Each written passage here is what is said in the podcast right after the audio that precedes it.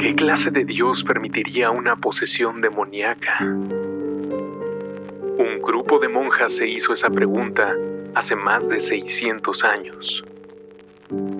Trataron de comunicarse con algún ser divino, pero al no obtener ninguna respuesta de arriba, decidieron asomarse a su opuesto.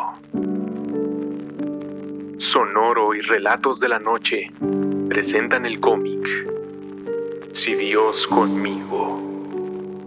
La novela gráfica que cuenta el origen del crucifijo por el que han peleado brujas, nazis y el dicasterio para el estudio demoníaco.